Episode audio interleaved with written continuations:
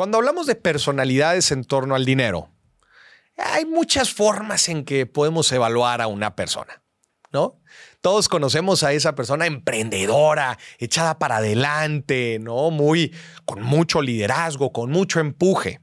Eso claramente, pues tiene una personalidad en particular. Y también conocemos a la persona que es mucho más estable, una persona que es mucho más consciente, eh, eh, eh, que busca la seguridad, mucho más conservadora. Este también, desde luego, que es otro perfil y creo que vale la pena analizarlos todos cuando hablamos de inversiones. Pero el día de hoy no me quiero meter específicamente a esto, quiero hablar de otros dos perfiles de personas que seguramente vas a poder identificar en tu vida y si te cae el saco, póntelo. Ahí te va. Existen dos tipos de personas con respecto al dinero. Las personas que tienen el control de sus finanzas y las personas que sus finanzas las controlan a ellas. Déjame explicarte un poco más.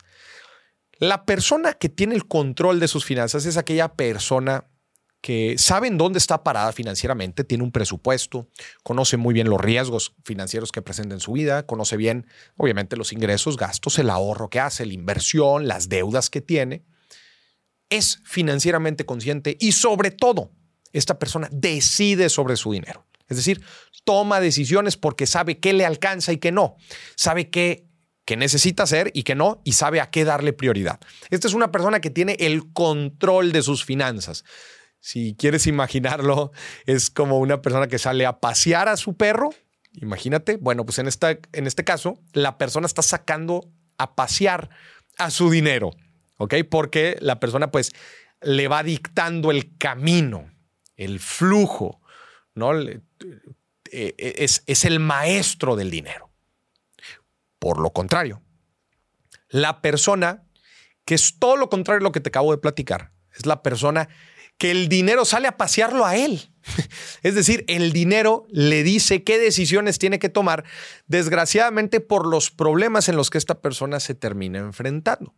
Que es una persona que no tiene el control de su dinero. Es una persona que no conoce cuánto gana, que no conoce cuánto gasta, que no tiene el control sobre sus deudas. Es una persona que mes a mes no logra eh, eh, terminar con un excedente, con un ahorro, con una utilidad. Es decir, se gasta todo lo del mes o inclusive no le alcanza lo que gana para sus gastos del mes.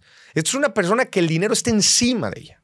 Es una persona que el dinero es el maestro de la persona, ¿no? Porque dadas las decisiones que tomó, ahora se enfrenta con responsabilidades financieras que no necesariamente puede cubrir.